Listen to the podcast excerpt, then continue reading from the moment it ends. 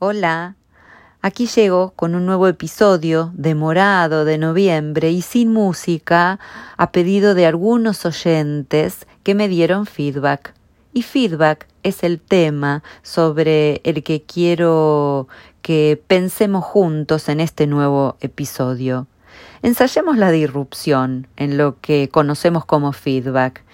Y si sacamos el feedback como etapa del ciclo de gestión del desempeño, mis preguntas sobre el feedback son las mismas que te haces vos.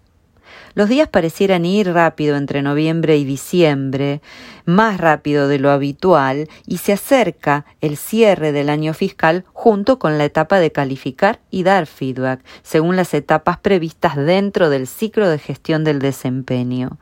Recursos Humanos empieza a mandar links o formularios, agendas y perseguimiento, digo seguimiento, del cumplimiento de esas agendas.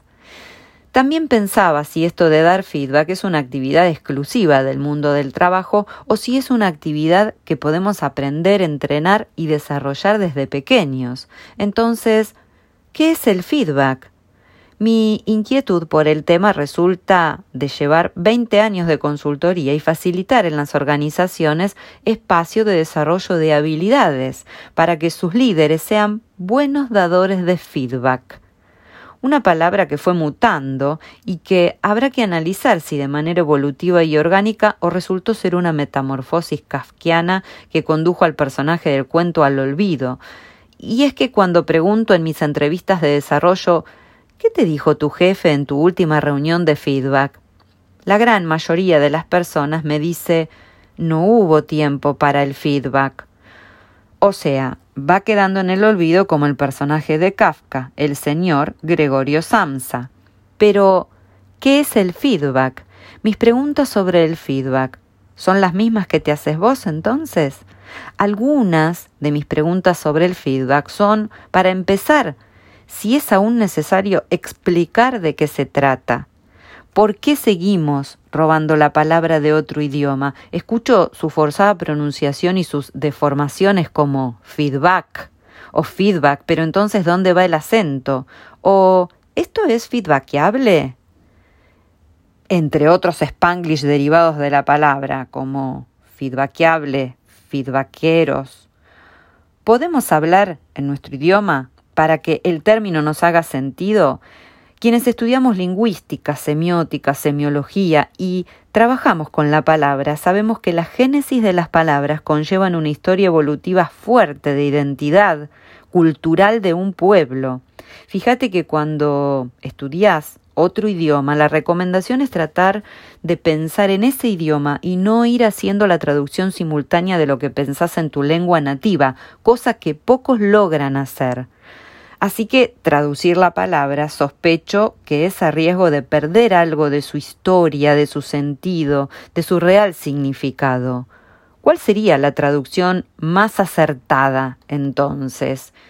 Si hacemos una traducción literal, descomponemos la palabra en su raíz y desinencia, feedback, Feed es alimentar. Y con back tenemos algún problema, porque según sea eh, adverbio, según sea sustantivo, verbo, eh, va cambiando su significado, si bien conserva cierto espíritu en la idea, pero significa desde espalda hasta atrás, detrás, vuelta o respaldar como verbo. Como ven, la traducción literal nos ayuda poco y nos confunde más. Si tomamos entonces la traducción como una única palabra, refiere a un sustantivo cuyo significado es reacción o retroalimentación. Esta última sí es escuchada dentro de las organizaciones en el ámbito empresarial. ¿Y sabes cuál es el origen? La cibernética. El concepto surge en los años 40 en el área de la investigación militar y dentro de la disciplina de la cibernética, que es una disciplina del control y comunicación de animales y máquinas y se ocupa de identificar mecanismos que permitan dirigir el comportamiento de animales, humanos, máquinas o robots de una forma fiable y acertada. Es una ciencia que estudia los sistemas de comunicación y de regulación automática de los seres vivos y los aplica a sistemas electrónicos y mecánicos que se parecen a ellos. Estamos hablando de uno de los mecanismos más esenciales de dirección y control, el feedback. Ahora comprendo la necesidad de nosotros, los hispanohablantes, en reversionar la palabra y aparecen términos como devolución, conversaciones de desempeño, conversaciones para tu desarrollo, conversaciones difíciles en sus derivados, conversaciones nutritivas, una versión eh, más contemporánea que escuché últimamente tiene que ver con el armado de un storytelling con datos. Pero esto asume que puede ser un espacio objetivo cuando hay dos seres humanos conversando. ¿Me hace ruido a ustedes? Entonces la pregunta sigue siendo ¿qué es feedback? ¿Seguimos robando la palabra? ¿Necesitamos traducirla? Quiero avanzar con otras preguntas. Eh, adelanto que tengo preguntas y por suerte no tengo las respuestas cual receta de cocina. Voy con más preguntas. ¿El feedback se pide? Si lo pedís, ¿qué te llevó a pedirlo? ¿Qué sucede luego de recibirlo? Si no lo pediste, pero alguna política o proceso hace que lo recibas, ¿qué haces con eso que recibiste? El feedback es siempre sobre aquello que tenés que mejorar, lo que hiciste bien, cómo funciona dentro del espacio de feedback. Quiero decir, qué valor se percibe por las partes sobre aquello que estuvo bien. Uno escucha en los entrenamientos la técnica sándwich, decir primero lo bueno, después lo malo, después lo bueno, la persona se va armada, pero todos sabemos esto. En el feedback hay uno que recibe y otro que da feedback. Entonces, ¿Existe asimetría en los roles? ¿Estaría bien pensar que hay uno con mayor autoridad, ya sea de conocimiento o jerarquía, para brindar feedback? Si es así, ¿quiénes pueden dar feedback? Y una más, ¿qué temas son los adecuados para el espacio si sucede dentro de la organización? ¿Confundimos temáticas que entran en escena y nos hacen perder el valor del espacio? Solo ensayo algunos pensamientos en voz alta porque quiero que nos quedemos pensando. Queremos objetivar la herramienta de gestión del desempeño y le seguimos dando vueltas, que si está muerta, que si está viva, bla, bla, bla, bla. Tengo la imagen visual del perro intentando agarrarse la cola. Y es que el objetivo de rentabilidad de las organizaciones es deseable y hay que medirlo. Así que KPIs, OKRs o lo que se defina en tu empresa, sabemos que son absolutamente necesarios e indiscutibles. Deben ser datos conectados con la estrategia del negocio, muy tangibles, tanto que entren en el cuadro de mando integral y se vuelquen en el balance de cierre del año fiscal para presentar a los accionistas. Si el foco queremos ponerlo en el feedback, ¿lo vamos a delegar a la inteligencia artificial para que sea un espacio objetivo, es que vamos a terminar recibiendo feedback en el metaverso de un robot? Suena a algo loco, para mí demasiada modernidad, contrario a lo que podría parecerse cool, hay áreas en las que meterse en el metaverso puede ser retroceder algunos casilleros. Mi humilde opinión. Así como llegamos a preguntarnos, ¿agilidad para todo? Estamos a tiempo de preguntarnos, ¿metaverso para todo?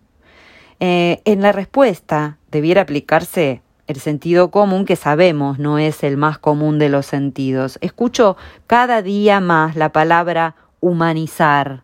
Las personas son el centro, la experiencia de tal y cual. Lo importante es la percepción, activar los sentidos, pero veo un discurso escindido. Es loco porque esto de la virtualidad, del trabajo híbrido, y viene pasando con la globalización y los reportes matriciales, te doy feedback por Teams, Zoom o la plataforma que sea que utilice tu compañía, y la verdad que ayuda si no queda otra, es el espacio que uno tiene que habitar, pero facilita más a esconderse que a generar un vínculo y una experiencia real del empleado. Sospecho que el gran punto de dolor respecto al feedback y las preguntas que yo me hago respecto a su significado y todas las preguntas asociadas, podría ser que el mismo quien debe brindar feedback es el responsable de tu alto, mediano o bajo desempeño. Las nuevas generaciones lo hacen más simple, más orgánico y así más transparente. No importa cómo lo llames, el contenido es decirle al otro cómo va, cómo lo está haciendo, hacerle una recomendación para que lo haga mejor, porque nos beneficiamos todos. Una recomendación con generosidad y sin dobles agendas, sin una campana de Gauss y un ranking forzado por detrás que me haga decirte en ese espacio tal o cual cosa. Conversar debiera ser una actividad natural para la raza humana. ¿Necesitamos entrenarnos? Tal vez lo que necesitamos es deconstruir prejuicios y sesgos inconscientes para que nuestros vínculos sean verdaderos y cuando interactuamos con otro podamos mirarlo a los ojos. Dejemos de usar la virtualidad para escondernos, dejemos de gostear a las personas, te bloqueo, te desbloqueo, no te leo el mensaje hasta dentro de dos días, tal como hacen los adolescentes. Hagámosla simple. No se necesita tanta investigación, conferencias, cursos, ni cibernética de por medio. Que los objetivos de rentabilidad deben cumplirse, nadie lo pone en duda y se trabaja todos los días sobre ellos. Que las personas deben conversar, creo que tampoco, pero ¿trabajamos todos los días para tener mejores conversaciones? Yo me sigo haciendo preguntas. ¿Ustedes?